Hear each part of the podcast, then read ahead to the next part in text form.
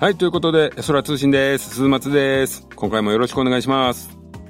今回取り上げましたのは、えー、必殺仕事人2019ですね。はい。これはこの間の、つい最近の日曜日ですね。えー、放送されましたと。うん。まあ、このシリーズね、もうなんだかんだ、東山紀之さんになってから10年ぐらいやってんじゃないでしょうか。うん。まあ、放送するたびにね、もうほんと SNS でね、毎回のようにこう叩かれたりしてるんでね。まあ、私のね、まず先に私のこの、今の必殺に対するこのスタンスから話そうかなと思いますね。うん。まずあれじゃないですか。最近の必殺っていうのはですね、まあこう、あまり期待してはいけないかなと。まああんまり期待してないですね、私ね。これはもう本当に大きな大前提ではありますね。はい。というかね、まあ、あの、自分のね、好きな頃の必殺とこう比べても仕方ないという前提ですよね。うん。まあ、そういうのもあるんですけども、まあ、あの、自分としてはですね、あの、必殺のね、当時のシリーズの後期の方なんていうのもね、自分にとってはあの、そんなに面白くないかなっていうのもあるんですよ。うん。まあそういうのもありますからね。まあそれにこの、今の時代でね、作る必殺っていうのがね、それはもう変わってしまってるのも当たり前じゃないですか。ね。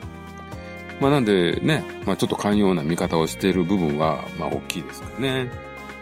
ただあの、例えばね、ガンダムも今もずっとシリーズ続いてるじゃないですか。まあガンダムに関してはですね、まあ、宇宙世紀というね、大前提の世界でえー、続けないならあんまりガンダム名乗ってほしくないなっていうのは思ってますね。あとあの、スターウォーズですかね。あれもですね、もう、旧キャストをこう、一掃するような話にしてしまったりとかですね。あの、フォースとかジェダイの概念とかもちょっと曲げちゃってないかっていう気がしてですね。まああの辺もね、ちょっと気になるんですよ。自分としては。まあガンダムはね、今は本当にこうビジネスライクですし、スターウォーズはね、なんかもう一つこの本当にオリジナルのシリーズにこう、最初のシリーズに対してのリスペクトがね、ちょっと少ないんじゃないかと思いまして。うん、まあそういう意味でね、この必殺に関してはですね、まあだいぶね、それは昔とは、初期とは本当にね、違いますけども、まああの石原さんとかね、監督してますしね、あと藤田さんが出てた時期もありますし、まあ必殺に関してのね、リスペクトは、まあ、なくはないかなと思ってですね、まあ見ております。はい。まああのー、今のね、この社会でですね、あの当時のような話を作ってもですね、まあちょっと違うかなと思いますよ。うん。まあ今の時代あの当時のようなものを作ってしまっても、本当にこう、マニア以外喜ばないかもしれないですよね。今のテレビにはこう、あの頃のような殺伐とした絵とかね、ちょっと合わないと思いますし、まあ大半のね、視聴者っていうのは、必殺と聞いてもね、やっぱり秀とか有事以降のこう明るい必殺のイメージでしょうからね。うん、まあ、あの、そもそもね、こう、悪い奴だから殺してしまえっていう、こうね、時代じゃないとは思うんですけどね。今はこう、ちょっともっと繊細なね、部分まで描けるよう、描けるというかね、視聴者が考える時代じゃないかなと思うんですよ。だからああいう、今ぐらいのライトな感じじゃないと成立しないかなと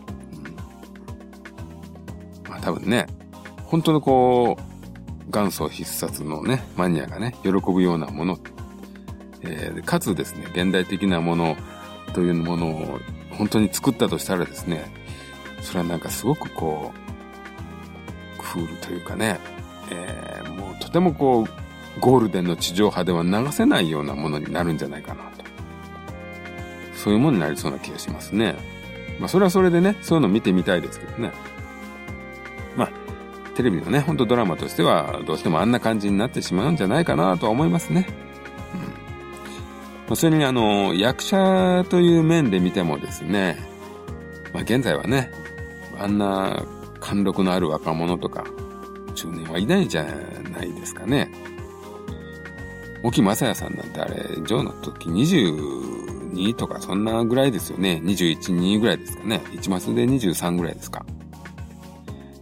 あんな若者いないですからね、あんな貫禄のある。うん、まあ昔の俳優はね、確かにね、もうそこに存在してるだけでね、こう意味を感じさせてくれたりですね、何かを期待させてくれる。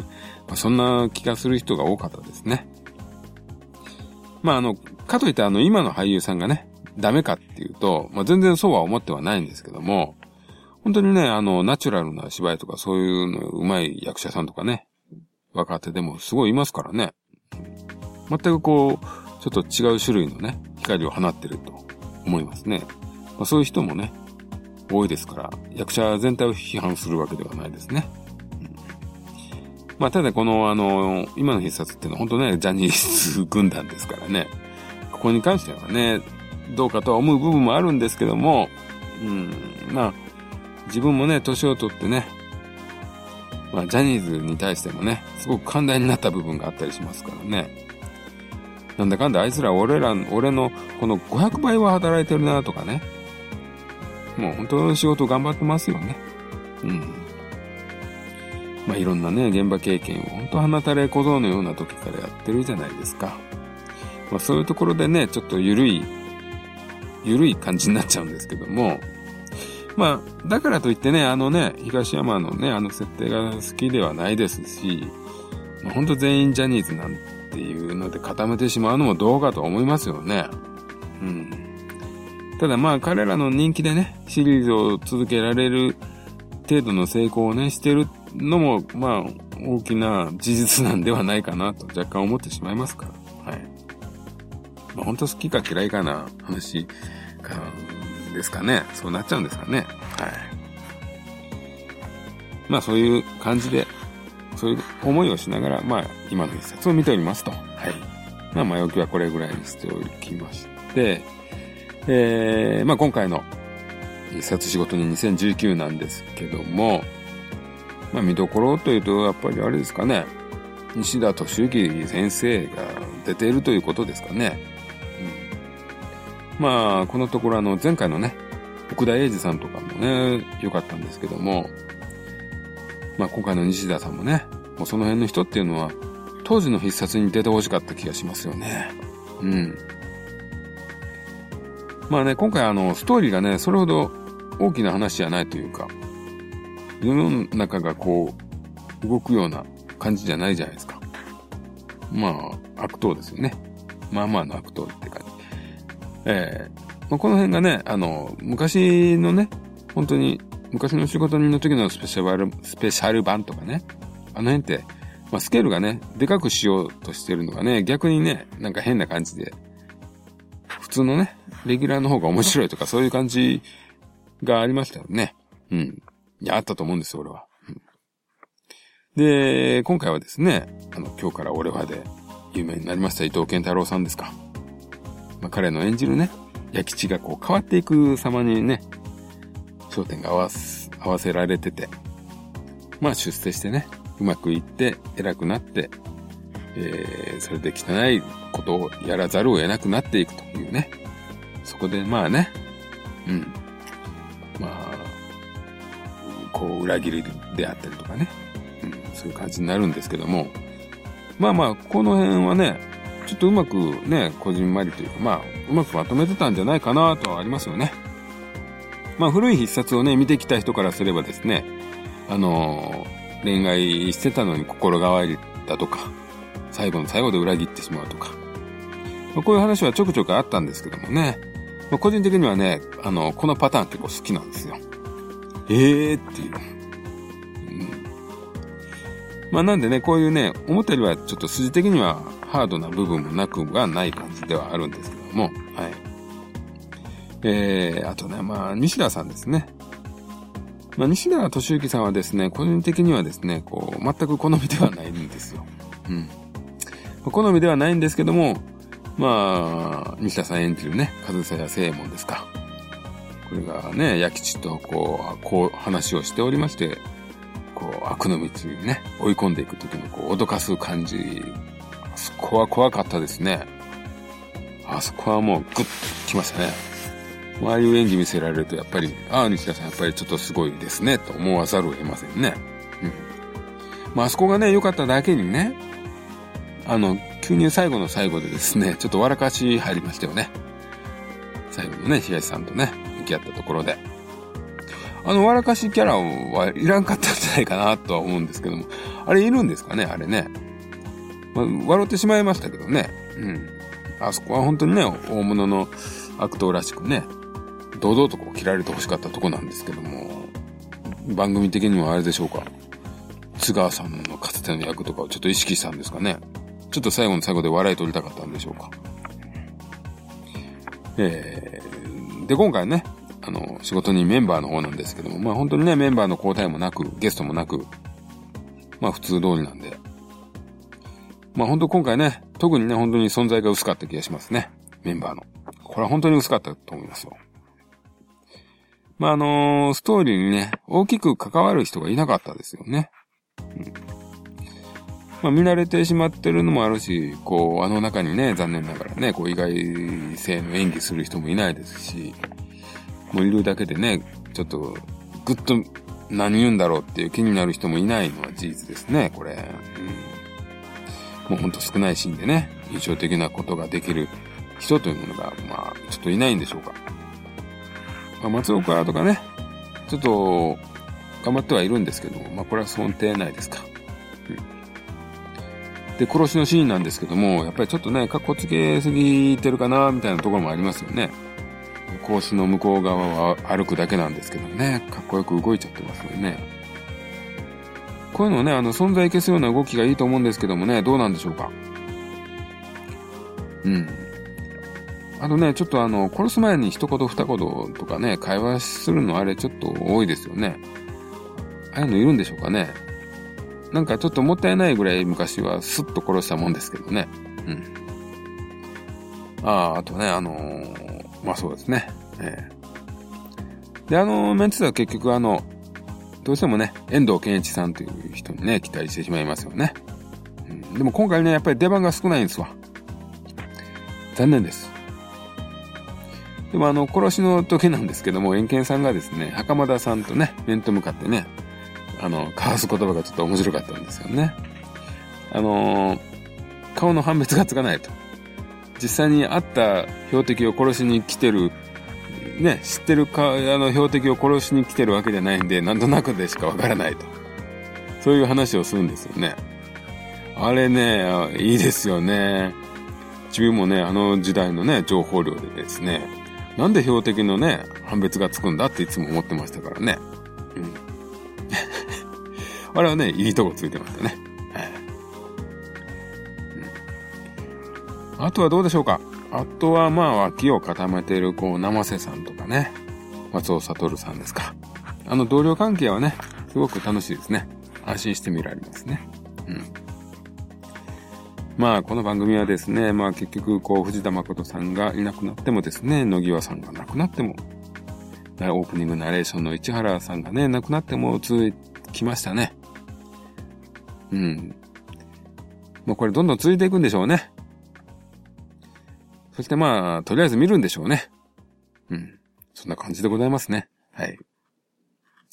で、必殺といえばですね、今私の住んでる地域ではですね、あの、TBK、えー、必殺仕事人の、まあ、無印というか、一作目をやってますね。これをちょっとね、見直したんですけども、あ、結構面白かったんだなと。うん。序盤はいいですね。うん。これちょっと面白かったんで、まあ、次回、必殺仕事にやろうかなと思っております。えー、予定ではですね、音は、まあ、あとちょっとぐらいまでを扱ったものにしようかなと思っております。はい。で、今回必殺はこんな感じです。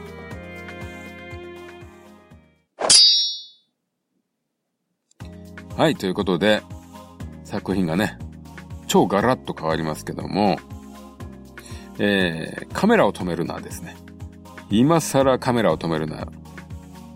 まあ今更なんですけども、まあ、地上波ノーカットね、やりましたね。まあ、あれを見ましたので。で、まあちょっと面白かったんですね、やっぱりね。これ皆さんが言うように面白かったですね。世間が大、認めるように、こう大ヒットしたように、やっぱり自分が見ても面白かったですね。はい。なんでまあちょっと話そうかなと思いました。まあ自分もね、これいつか見るだろうとは思ってましたんで、ネタバレ系のね、ポッドキャストは、えー、聞きませんでした、あえて。うん。まあもうね、もうこんな時期なんで、もうネタバレで話しますけども、これあれですよね、あのゾンビ映画だと勘違いしていると、すごい多いんじゃないかと思いますね。いや、全然違いますよね。これゾンビ映画ではないですよね。うん。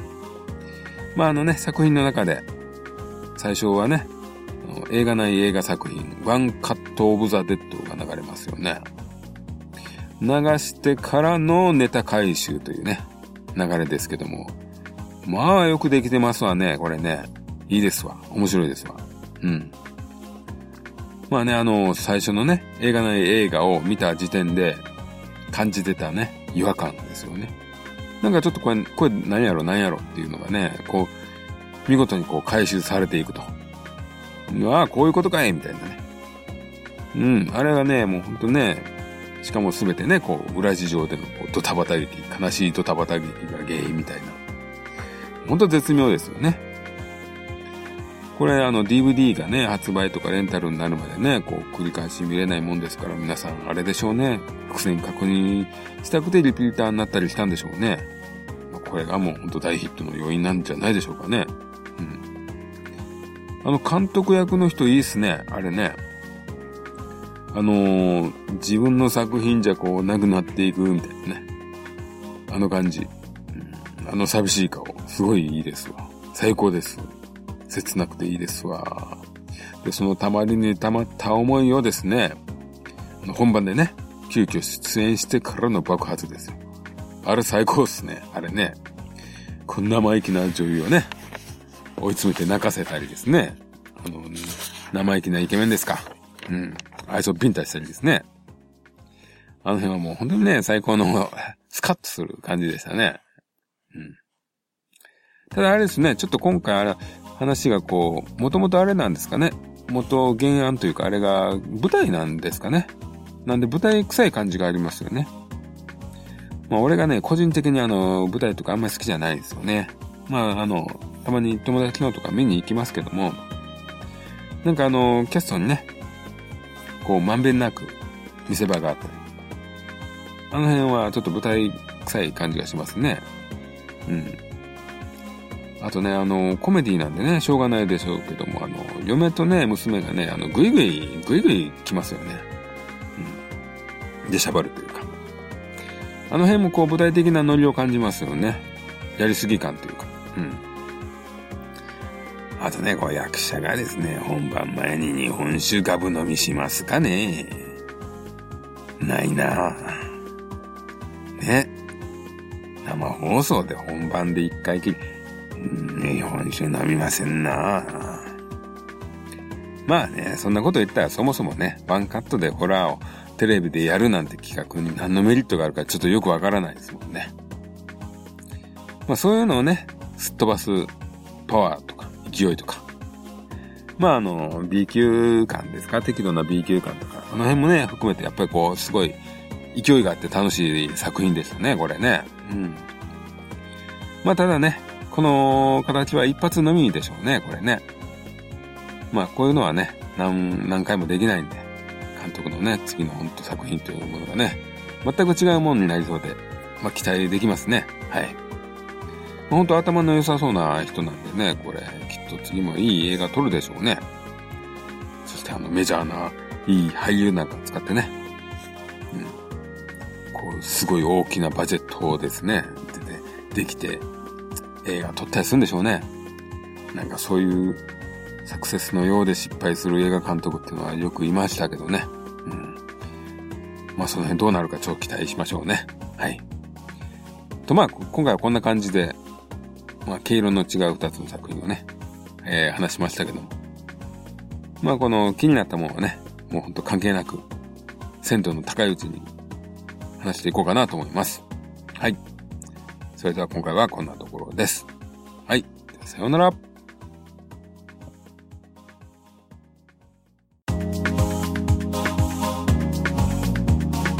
エソラ通信ではお便りをお待ちしております。